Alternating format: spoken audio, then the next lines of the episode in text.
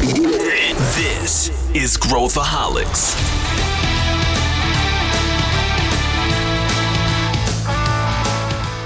Olá, aqui é Pedro Weingärtner, eu sou o CEO da ACE e esse é Growthaholics, o podcast para quem adora inovação e empreendedorismo. O mercado imobiliário é recheado de travas desagradáveis que atrapalham a experiência de compra. Por isso, as PropTechs estão crescendo cada vez mais para descomplicar esses processos para você. É um mercado em expansão e cheio de oportunidades. Então chamei pessoas que conhecem e vivem esse cenário todos os dias. O episódio de hoje conta com Fábio Godinho, CEO do MyDoor, e Pedro Carneiro, que é partner e lidera a nossa frente de investimentos aqui na ACE. Vem com a gente.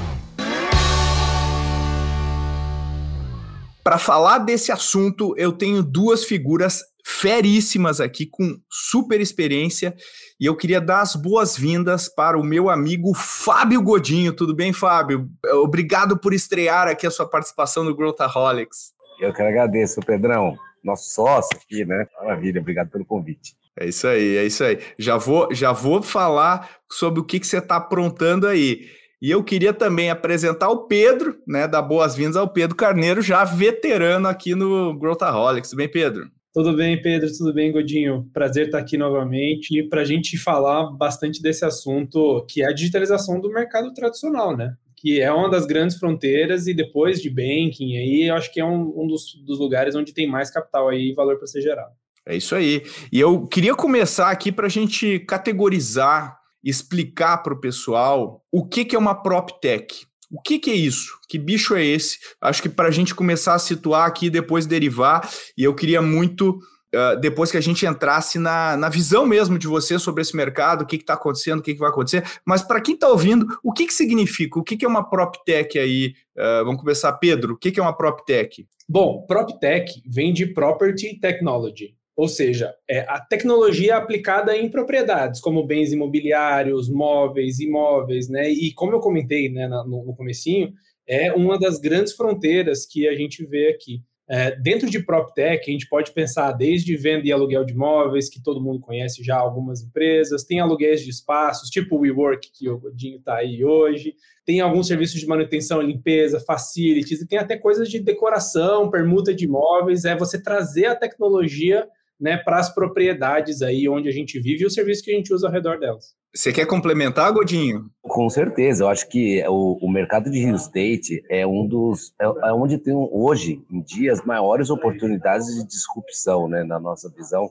Aqui é. Você pega. Eu vou falar um pouco depois do segmento de segunda residência, né, com serviços, que é onde a gente opera.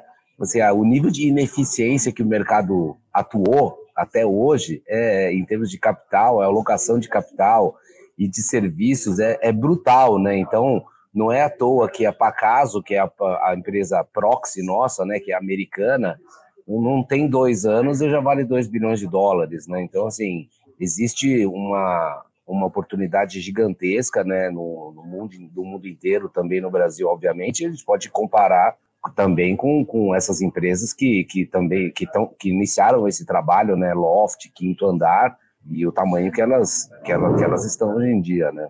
Então, quando a gente fala de imóveis, a gente está vendo aquela coisa mais primitiva lá do ser humano, que é morar num, num lugar, ter um teto né, na sua cabeça, e a gente acabou Uh, é um mercado que o, o, Godinho bem falou aí, cartório e tudo isso, que tudo em torno dos imóveis não não mudou, não evoluiu até pouco tempo atrás. Então a gente está vendo um boom dessas startups, desde construtoras que estão fazendo isso, tipo a, a Vitacom, aí do meu amigo Ale, criando a House e, e tudo mais, uh, né, como o Godinho lembrou, a Loft, Quinto Andar e tantas outras. A gente tem algumas empresas que estão ali na cadeia né, dos imóveis e a gente vê todos esses negócios e a gente fala, nossa, o mercado está lotado. E, na verdade, esses caras todos somados nem arranham a superfície do mercado de imóveis. Fa faz sentido isso que eu estou dizendo para vocês?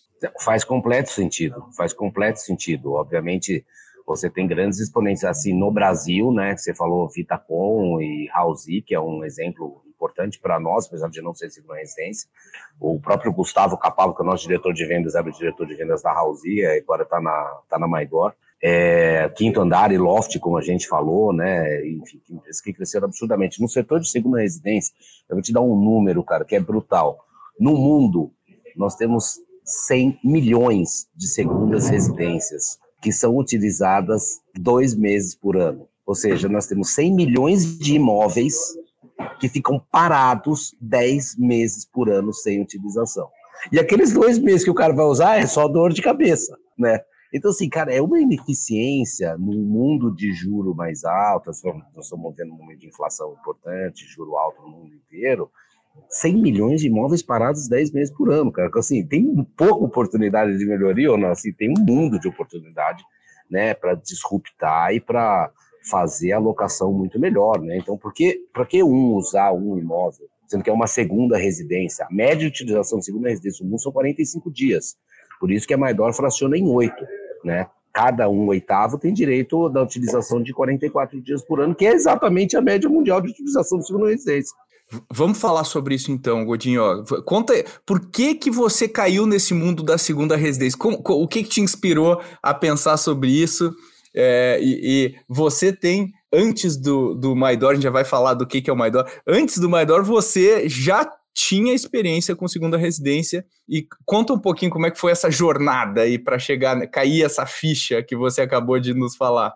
Eu, na verdade, assim, eu tenho muita experiência, tanto no setor de real estate também como no setor de turismo, né? Estou há 15 anos nesse segmento, fui vice-presidente da CVC, fiz a abertura de capital da CVC, fiz a, a, associação com a Carlyle, né, na época, lá em 2008, né, aquele investimento grande que eles fizeram conosco lá na empresa. Fui presidente da Webjet, que a gente aí disruptou também o mercado com essa questão de ser malha ponto a ponto, uma super low cost inspirada na Ryanair, a gente saiu de três aviões para 30 aviões em três anos e tal. E, e, mais recentemente, nos últimos quatro anos, era presidente da maior, empresa, da maior rede de hotelaria e hospitalidade de lazer do Brasil, que é a GJP. Né? E lá eu tive bastante contato com essa questão da segunda residência via multipropriedade. Multipropriedade é um mercado que está explodindo no Brasil, em função dessa ineficiência de você ter uma residência é, como segunda residência, não faz nenhum sentido né, para ninguém. Qualquer pessoa que tem um mínimo de, né, de, de senso financeiro e começa a fazer conta, vê que realmente não vale a pena, mas todo mundo quer uma segunda residência, né? E eu conhecia muito o modelo de multipropriedade, né, com serviço através da GJP, a gente tem mais de nós mais de 2 bilhões de reais de BGV em projetos de multipropriedade, em Gramado, Foz do Iguaçu, Maceió, Natal, enfim, no Brasil inteiro, em destinos turísticos, né? Então conhecia bastante bem o modelo e, e, aí dentro da minha vida pessoal, né, eu pego de minhas filhas e vou viajar com minhas filhas a cada 15 dias. E era aquela loteria, né? Ou você ir para um hotel, que é legal que você tem serviço, mas é super caro, e você acaba tendo que reservar dois quartos. Então, puta, você acaba dobrando o valor, aquela coisa toda, e você acaba não levando quem você quer, né? Porque o brasileiro, ele tem aquela questão da família expandida, não é o americano que o filho faz 18 anos, tá mandando embora de casa. Aqui você é, né, se casado com a sua família da sua mulher, assim, você tem essa família expandida brasileiro, é assim. Então, é, você quer levar todo mundo para curtir suas férias, para curtir o final de semana, feriado, que não é possível num hotel. Agora, você vai cair num Airbnb. O Airbnb, você é aquela questão, aluguel de casa de temporada. Você não tem nenhum serviço, às vezes tem, às vezes não tem, e você pode ter surpresas boas e também surpresas ah, não tão boas, né? Eu sou fui usuário muito tempo e posso falar com certeza diversas experiências positivas e, e, negativas que eu tive, né? Então, assim, é muito difícil você ter essa, essa previsibilidade. Fora a questão de você ter que alugar e tem que entrar no site, tem que pagar e está disponível, não está disponível, qual o preço e tal. Então foi essa grande ideia, assim, da, que também é inspirada na casa americana, de você, pô, você ter o benefício de um hotel, quer dizer, você ter todo esse serviço, você ter a questão de você poder levar quem você quer, né, que é o benefício de um aluguel de uma casa de temporada, e a Maidora ela combina isso tudo, a sua residência, você leva quem você quer, que são casas de três, quatro, cinco quartos, com o serviço de hotelaria cinco estrelas, sendo que o melhor ainda, o ativo é seu. Não é que você sai na segunda-feira, você deixou lá 10 mil reais para passar um feriado do Corpus Christi agora. na, em Campos do Jordão, segunda-feira acabou o dinheiro. Para onde foi? Foi para o dono da casa ou foi para o dono do hotel. No caso da Maidor, você tem a preservação do valor imobiliário. Você está usando uma coisa que é sua, né? Então, assim, são, são muitos benefícios, porque depois você vai ficar com preservação do valor dessa cota, daqui cinco anos você vai vender a cota, você vai trocar ela numa outra propriedade, né? As nossas propriedades a gente vai poder também fazer intercâmbio entre casas e tudo mais. Então, assim, as possibilidades são, são ilimitadas, fora a questão de você ter zero dor de cabeça quando você chega, porque na verdade, quando você tem uma quando você tem uma primeira residência, é, são, são quatro dores principais que nós, que nós identificamos, né? Inclusive todo o trabalho que fizemos junto com a ACE, né, com vocês, né, Pedro, foi é, fundamental para que a gente conseguisse estabelecer é, os valores corretos da, da companhia, onde posicionar o nosso modelo de negócio, né? E a gente viu e hoje, segundo a residência, são quatro dores, né? Porque tô, ou o cara tá. Hoje, assim, nossa, o nosso, nosso cliente são casais com filhos de 1 a 15 anos, renda mensal acima de 30 mil reais. Né? começa aí o nosso, a nossa persona. Esse cara tá indo pro hotel, tá indo pro Airbnb, ele já tem esse problema, ele já quer uma segunda residência, ele precisa de uma alternativa melhor. Agora, o cara vai começar a ver segunda residência, o ticket médio é super alto, não existe financiamento disponível, a manutenção da casa é super custosa todo mês, 10, 15, 20 mil reais para você manter aquele imóvel por mês, fora toda a dor de cabeça que você chega lá, é só problema para resolver. E a gente acaba com isso tudo, quer dizer, na verdade a gente já dividiu o preço da casa em oito, eu tenho uma linha de financiamento disponível, financiamento próprio da Maidora, nós temos uma linha de mais de 200 milhões de reais garantida de financiamento, então eu pego uma entrada e o resto em 10 anos de parcelamento, não existe no mercado, que é direto com a Maidor, não é Bradesco, nem é nenhum banco tradicional, direto conosco, né? Então, essa é uma segunda dor que a gente tira. Depois você vai dividir as despesas com oito, que é muito mais eficiente, porque você efetivamente vai pagar pelo que você usa, e você vai chegar lá, bicho, tá tudo geladinho ali na geladeira, sua compra, a governanta já preparando a cervejinha ali, se quiser churrasqueiro, se quiser, a casa tá impecável, manutenção, a piscina não tem problema, a casa não tem goteiro, o chuveiro quente está funcionando, então é hassle free para quem vai para quem vai utilizar. Então realmente assim, que a gente vende, a gente não vende tijolo.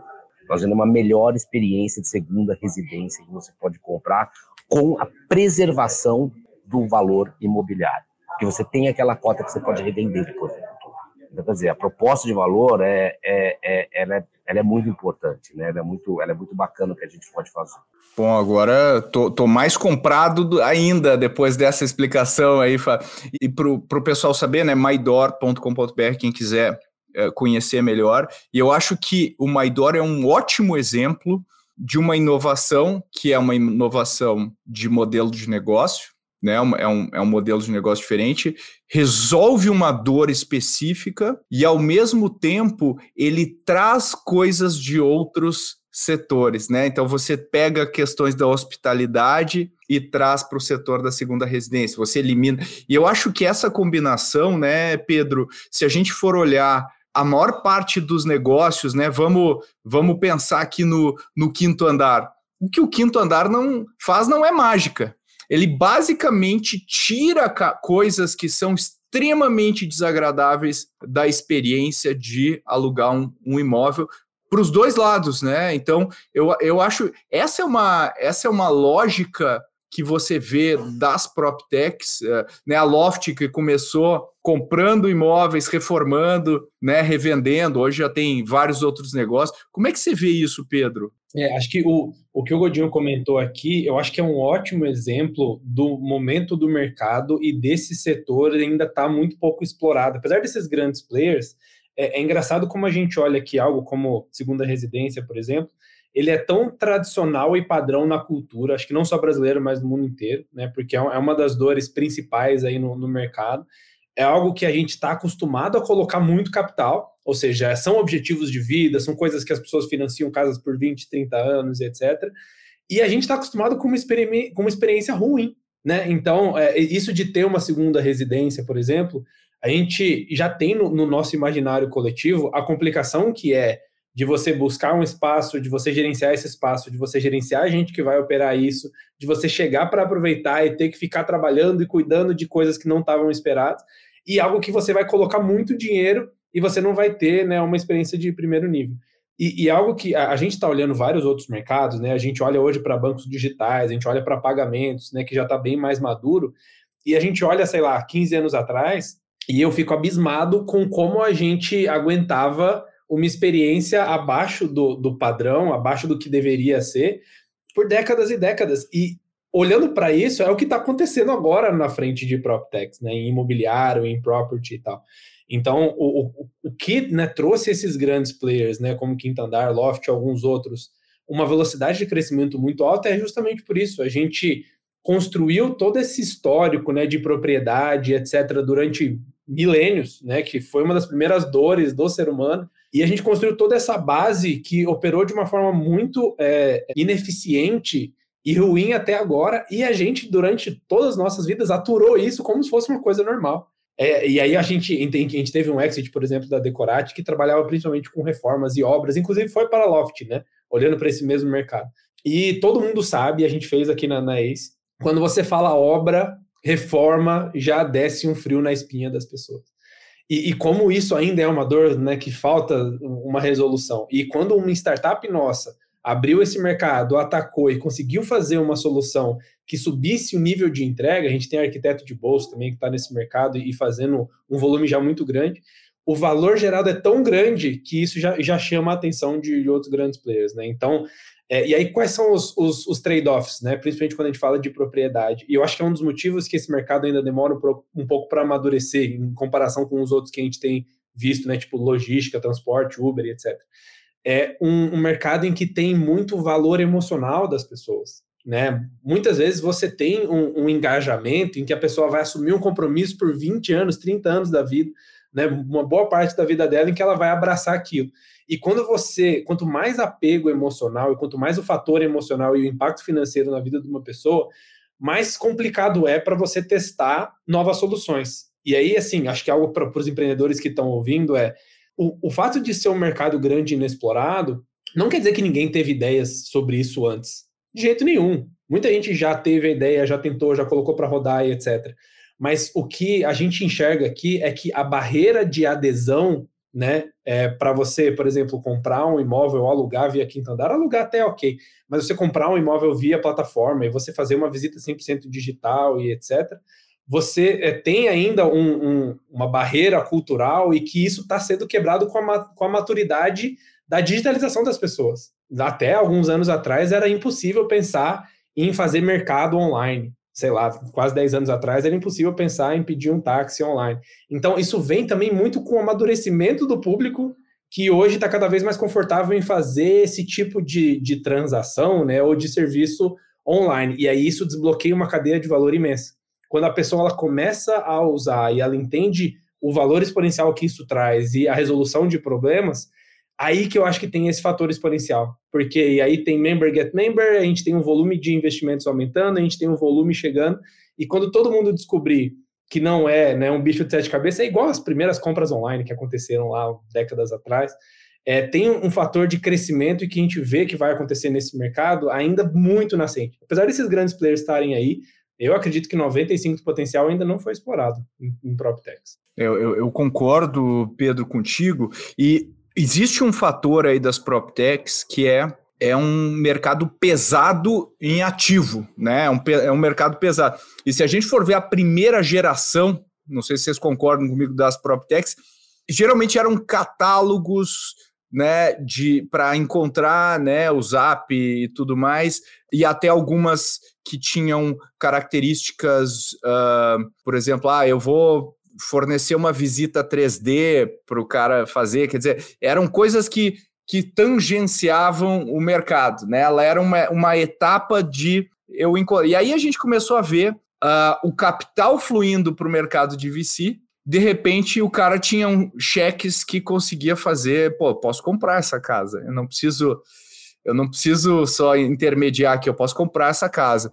E nos Estados Unidos, não sei se vocês chegaram a ver esse caso, mas tem a Zillow, né? E a Zillow é, é o onde os millennials uh, gostam de, de ficar navegando para ver a casa dos sonhos, né? É o, é o, é o hobby aí da, da galera nos Estados Unidos e é o principal uh, ponto para você achar um, um imóvel. E aí a Open Door, né, fez até um SPAC lá e, e, e abriu o capital. A Open Door ela usa algoritmos para avaliar o valor da residência, ela compra a casa e ela revende, ela faz essa, né, essa, essa intermediação aí. A Zillow entrou nesse mercado e quase quebrou. Ela teve que recuar. Ela teve que recuar agora, recentemente, né? Então é um jogo perigoso também, né? Quer dizer, o, o a, a, crise do subprime, né? Foi em cima de empréstimos em cima dos, dos imóveis que a gente tinha. Como é que vocês veem, olhando para o futuro, né? Como é que vocês veem esse mercado daqui a alguns anos, a questão de propriedade uh, e tudo mais, né? Como é que vocês entendem o impacto desses negócios uh, uh, na economia, visto que, os, que essas startups estão se tornando cada vez mais intensas no core ali dos imóveis, né? O que, que você acha, Godinho? Não, vai destravar valor, vai destravar capital, óbvio, com certeza, né? Esse próprio exemplo mesmo que a gente que a gente falou, quer dizer, nós temos 100 milhões de imóveis no mundo segunda residência, parados 10 meses por ano. Esse é um dinheiro que está parado, que ele não está circulando. À medida que, vamos lá, que, esses, que, que uma fração dessas pessoas entre num modelo de negócio semelhante a Maidor, você vai ter esses donos que eventualmente podem ficar com uma fração que eles vão usar, que eles já usam hoje, que é 45 dias, né? Ele vai destravar todos aqueles sete oitavos de valor que vai vir para ele. Ele vai investir em outras coisas, que é que tá parado lá o dinheiro. Fora, o, fora a despesa recorrente que ele tem de fazer aquela manutenção da casa 12 meses por ano para usar dois, né? O que é uma insanidade no mundo de hoje, né? Onde você tem recurso escasso, você usa para fazer as coisas que você realmente gosta, e não manter uma segunda residência parada, que quando você vai só dá problema. Então, quer dizer, vai destravar muito valor, vai destravar capital para outras, outras iniciativas, né? Mas realmente, esse, essa questão, como você bem colocou, da Zillow, né, foi a grande percursora disso. Dois, os fundadores da Zillow foram os fundadores da Pacaso, que é a, a, a, empresa americana que faz, que tem um modelo de negócio semelhante é, ao nosso, né? Então são pessoas que conhecem bastante bem o mercado de, de real estate, mas que tiveram realmente esse outro problema, querendo é, comprar casa e fazer o retrofit, e aí é um modelo que é asset light, asset heavy, né? E esse é um modelo que, que a gente aqui na, na Maidor tenta se distanciar um pouco, né? A gente é um marketplace de de, de segunda residência, então a gente não compra as casas em antecipação, né? A gente tem sempre contratos de opção de compra, né? E aí a gente faz. Por isso eu, tenho, eu não tenho todas as casas disponíveis, por exemplo, em Campos Jordão na nossa plataforma, porque a gente tem uma curadoria absurda em cima dos imóveis. Né? Então nós vamos lançar, por exemplo, agora uma, uma promoção grande, né? Uma ação comercial importante ao longo do mês de julho na temporada de inverno de Campos do Jordão. Eu estou com gente em Campos do Jordão faz dois meses, olhando todos os imóveis que tem disponível em diversas faixas de preço. Então a gente vai com cinco tiers de produto, por exemplo, agora em Campos. Eu vou com fração de 150 mil reais, eu vou com fração de 250 mil reais, eu vou com fração de 500 mil reais, 750 e 1 milhão. Então, assim, tem para todos os gostos. Uma fração dessa de 150 mil reais, que é um apartamento de 85 metros novo, recém-entregue, a 10 minutos do centro do Capivari andando, novinho. Você vai pagar 150 mil, você dá, dá uma, uma entrada e o restante parcelas vai dar 1.500 reais por mês, por ter um imóvel que é seu. Se você alugar esse apartamento agora, 10 dias na temporada, você vai pagar quase o preço da fração sendo que ela é sua pro resto da vida. É tão sua que você vai ter que declarar aquela fração no teu imposto de renda, quer dizer, realmente um ativo. Você tira o negócio da linha de despesa da família para você colocar no ativo do imposto de renda que vai ter que declarar, quer dizer, uma mudança. Realmente você é ativar férias, ativar o seu valor do seu final de semana, não é mais despesa para você, é um investimento. Então, a gente faz muito bem essa, essa curadoria, né? Então, eu tenho uma ou duas opções dentro de cada faixa de preço, porque para que a gente realmente a gente é muito serviço, é serviço já dessa curadoria para que você não precise ir nas imobiliárias procurar 500 casas, visitar 500 imóveis, tudo. A gente vai ter tem 3D, tem drone dentro da casa, por fora da casa, as fotos, tudo lindo, maravilhoso, para que você não precise nem ir lá no imóvel para você ver, comprar. Porque você vai ter todas as informações disponíveis online no seu computador, no seu, na palma da sua mão, seu, com o seu celular, Lógico, se quiser visitar, tá, a, gente, a gente viabiliza essa visita fisicamente, mas ela de forma nenhuma ela, é, ela, ela é necessária, né? E a gente faz muitas curadorias. Estamos há meses lá na praia, em Campos do Jordão, aqui na região de Itu, do interior de São Paulo, que são esses primeiros três hubs operacionais onde a gente tem, porque é muito importante essa questão dos hubs, né? Como a gente lançou em três hubs, né? Campos de Jordão, região de Campos, né? Que é montanha, região do litoral norte, que é praia, e a região de campo, que naqueles condomínios próximos a Itu, Itupeva, Sorocaba, São Roque e tal, porque para a gente dar uma, um serviço de hospitalidade de qualidade, e é isso que vai garantir a longevidade da, do nosso modelo de negócio no longo prazo, porque o que, que, adianta a gente ter uma, uma fração super legal, com uma curadoria genial, que realmente tem as melhores casas, eu tenho a melhor opção de financiamento do mercado, para não dizer a única, de segunda residência, que é financiamento, e financiamento próprio nosso, quer dizer, a, a nossa análise de crédito é tudo dentro, da, de, dentro de casa, se a hora que o cara vai usar aquela casa ele não tem uma experiência legal. Então, essa é super importante a questão da hospitalidade. E para a gente ter uma hospitalidade de qualidade, eu preciso ter escala. Então, são realmente hubs, né, onde a gente vê uma concentração de casas importante ao longo do tempo, né? Mas isso é para esse ano, é agora, né? Para essa, para esse início e lançamento da companhia são esses três hubs. Mas, cara, vai tem coisa do Brasil inteiro. Ilha Bela nós vamos abrir no final do ano. Riviera de São Lourenço nós vamos abrir já nos próximos meses. Tem gente do Brasil inteiro ligando com incorporações e condomínios e, e, que tem essa, essa necessidade, que tem essa vontade, que tem o desejo dos clientes pedem para eles a questão da, da multipropriedade com financiamento próprio e com serviço, que é o que a Maidor faz.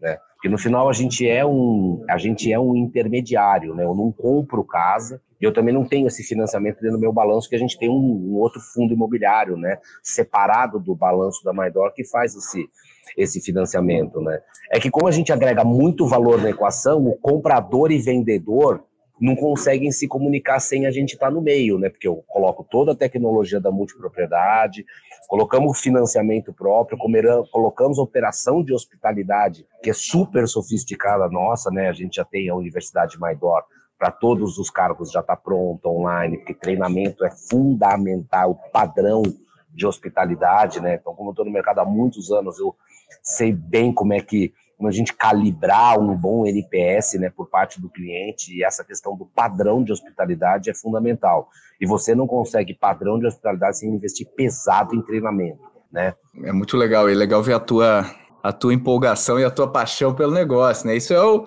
é o ingrediente, né, fundamental aí para a gente conseguir fazer o negócio andar. Mas indo para o futuro, né, quando a gente fala da... Você falou dessa ineficiência, né, Godinho, dos Uh, pô, tem imóvel. E, e esse é um exemplo né, de eficiência. Tem muita casa que não é nem segunda propriedade, está abandonada, né? Tá, não, não está sendo utilizada. Esses dias eu vi gente vendendo uh, uh, em cidades da Itália casa por um, um, euro, né? E aí você tem que reformar. Quer dizer, é, existe um, um, mercado global né, de, de, de imóveis.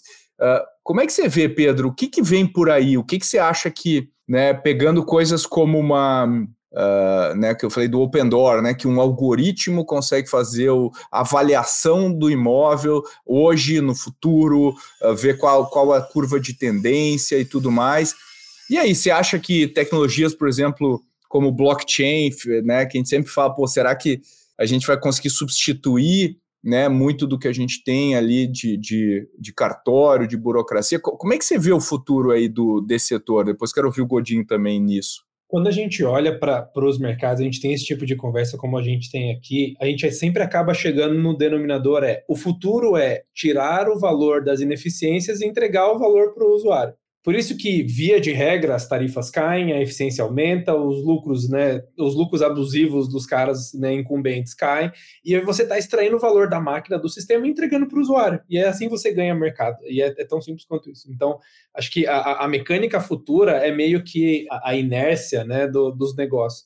Tudo vai para esse denominador comum. Quem consegue extrair mais valor e entregar para o usuário é quem, quem ganha mercado. E Mas olhando para aplicações futuras né, e, e os impactos, eu acho que a gente tem alguns paralelos bacanas, tipo energia, tipo seguros, que apesar de ser um mercado muito grande, com histórico muito grande, a gente tem regulamentações que são particulares em cada um dos, dos lugares. Né? E isso pode ser tanto é, oportunidades quanto algumas objeções quando você tem algumas regulações sobre propriedade e algumas travas para quem pode ser dono de cada coisa, algumas regiões que são estrategicamente importantes. Mas esse é um dos casos, por exemplo, que eu vejo uma riqueza grande na aplicação do blockchain. Né, e a gente consegue ter um proof of ownership, né, e, e, um ledger, né, que é aquele registro compartilhado entre todo mundo, que funcione basicamente como um único cartório global em que aquela pessoa tem aquele espaço e aquele espaço está referenciado a um lugar no planeta específico. Né? Então a gente consegue tirar muito da, da, da ineficiência, porque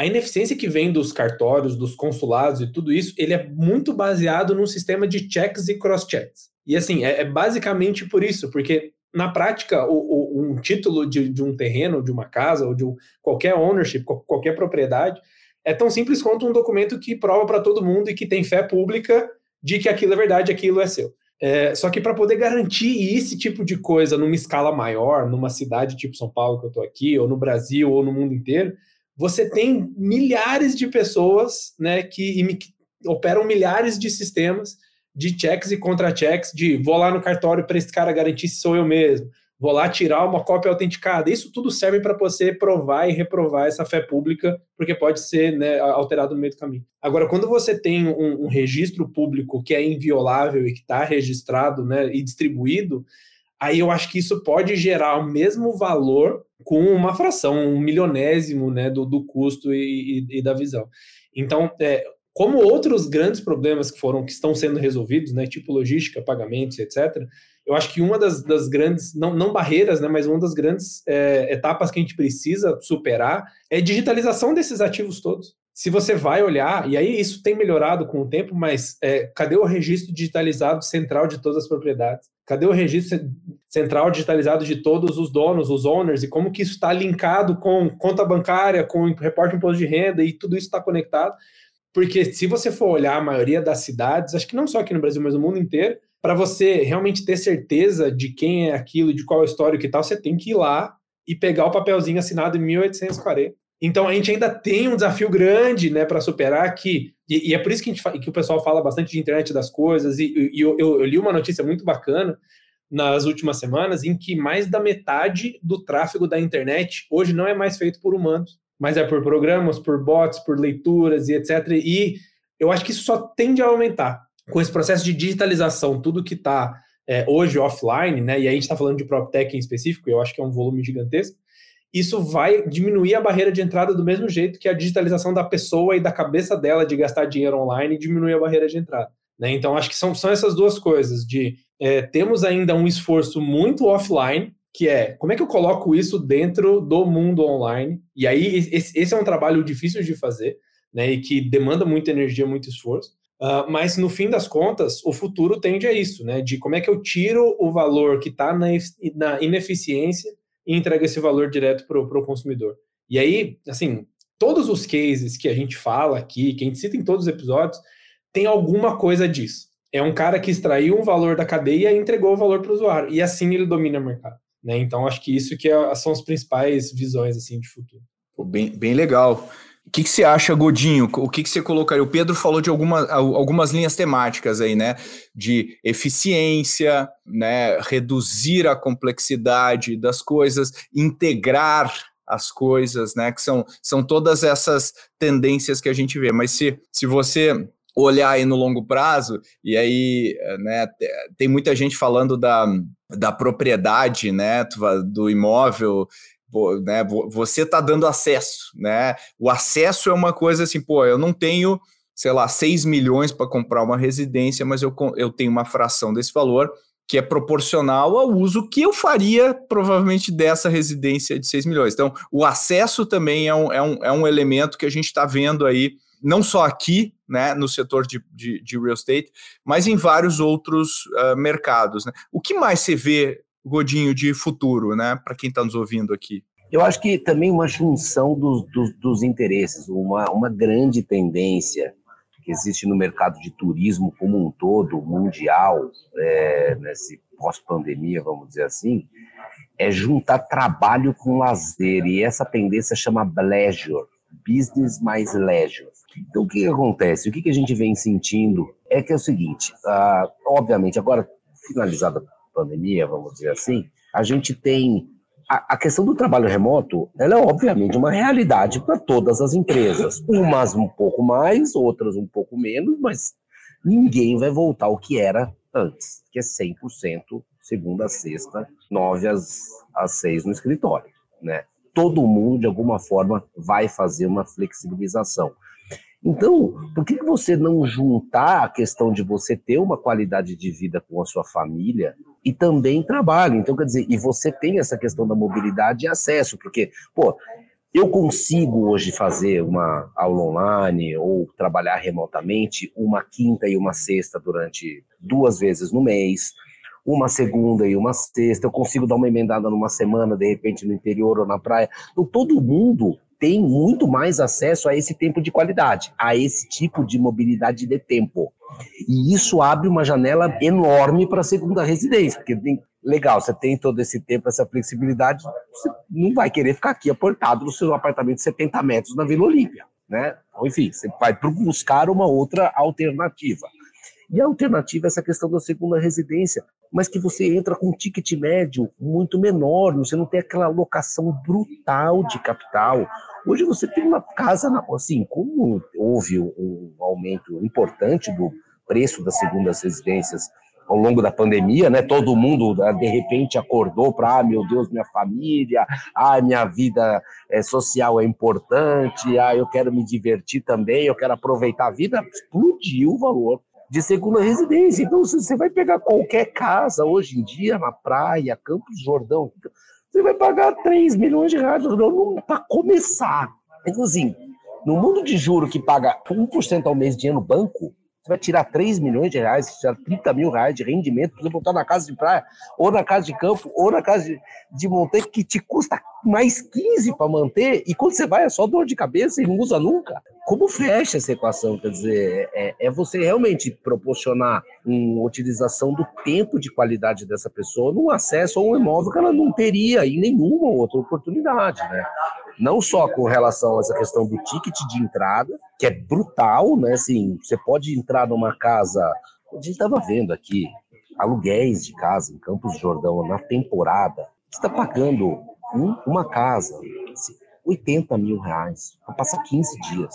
É, é, metade de uma fração já que você vai ter para o resto da vida. Para passar 15 dias em Campos do Jordão, depois 80 mil acabou, virou fumaça, depois você foi embora. Não existia aquela preservação daquele valor, né?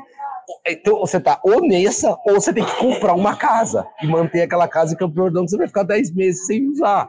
Quer dizer, então é muito legal. E é muito legal também, eu tive dessas incursões nossas em, em, em campos, para dar um exemplo, também estou no Brasil inteiro fazendo, falando com, com turma local, né? Rio State é essencialmente um mercado de relações locais, né? precisa estar tá lá, você precisa ir ver a casa, você precisa estar, tá, conhecer, até para a gente fazer essa curadoria, ter muita confiança do nosso time de venda, do nível de produto que nós temos na prateleira, para o cara falar, não, não, não, deixa eu falar, isso aqui é o melhor apartamento dessa faixa de preço em Campo Jordão, porque nós passamos meses olhando, e aí o interesse dos corretores imobiliários, desses mercados de segunda residência é brutal, você imagina um cara em Campos Jordão, que tem que fazer todo o esforço para vender uma cobertura ou uma casa de 5 bilhões de reais. Qual é a chance dele conseguir tirar um pedido desse hoje em dia? Nenhuma.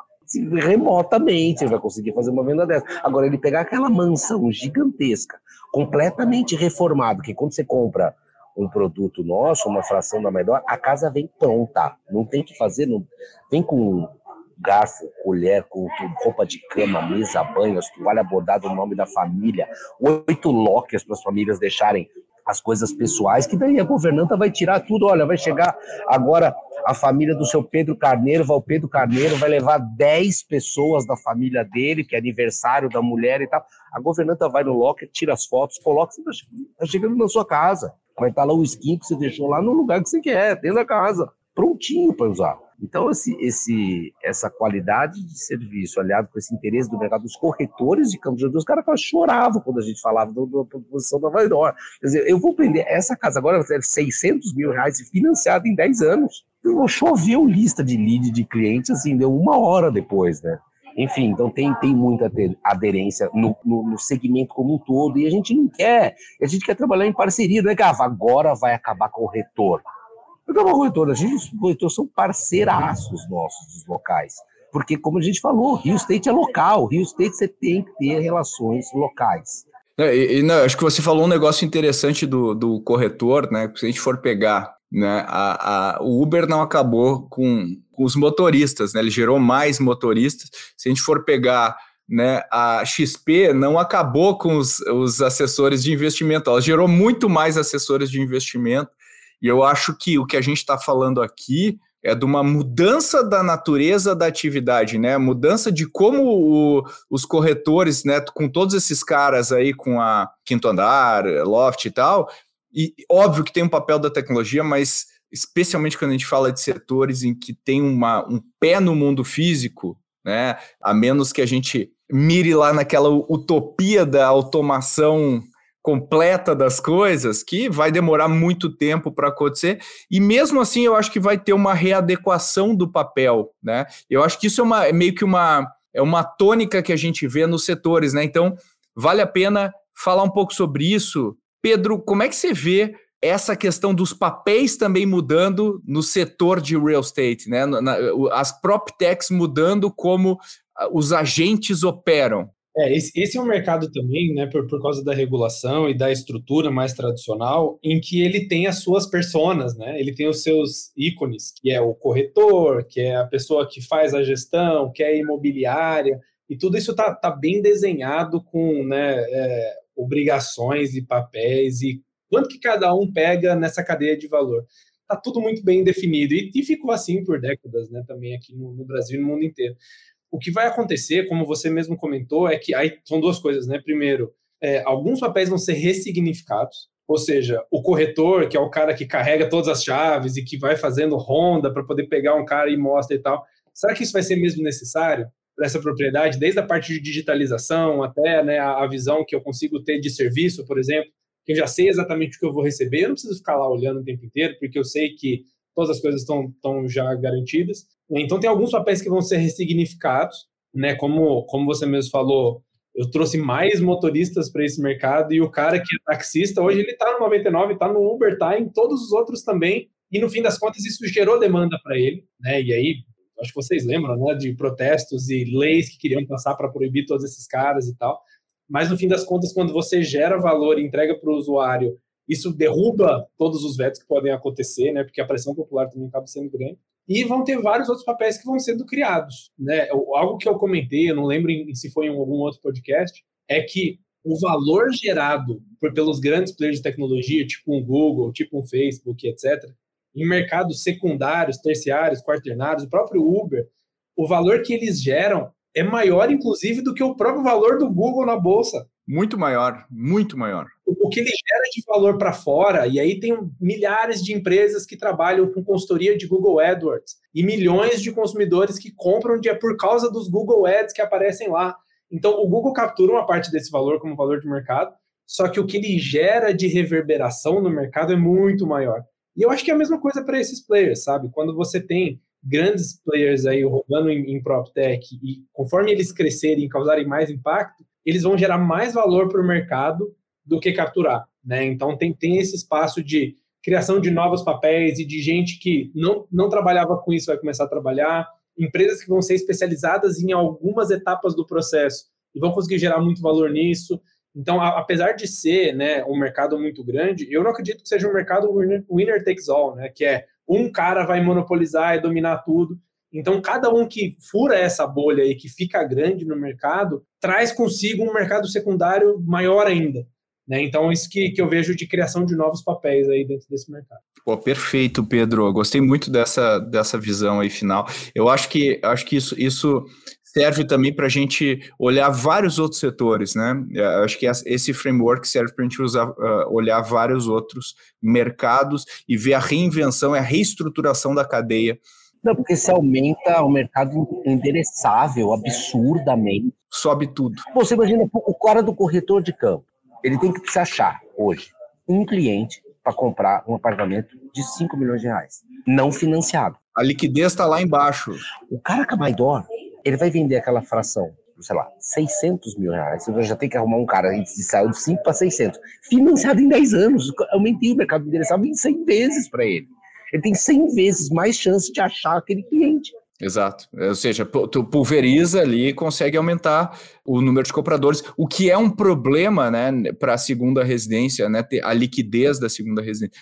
Agora, Godinho, pessoal, a gente já está chegando no final aqui do nosso episódio, o pessoal ficou com, tenho certeza, a gente falou de PropTech, mas você pela sua paixão aí pelo projeto, não deixa, não deixou de falar, empolgar, e eu tenho certeza que o pessoal ficou com um gostinho de Quero Mais. Fala um pouquinho do, do, do Maidor, como que as pessoas podem uh, uh, descobrir as casas que tem lá e tal, dá um, dá um, um, mini um mini resumo aqui de como as pessoas podem entrar nesse, nesse circuito. Enfim, Maidor, a gente tem o maidor.com.br, né, onde você vai ver todas as casas e o, o, os FAQs, né, essas dúvidas mais recorrentes que a gente tem, até porque é um modelo de negócio novo, né? As pessoas querem entender como é que funciona, né? Especialmente assim, porque você está comprando um, você tá comprando um real estate, com toda essa experiência. Então, como funciona essa experiência? Que tipo de serviços eu tenho direito? Como eu faço para marcar os meus dias? Como fica a questão dos feriados? Tem tudo a descrição do nosso site lá,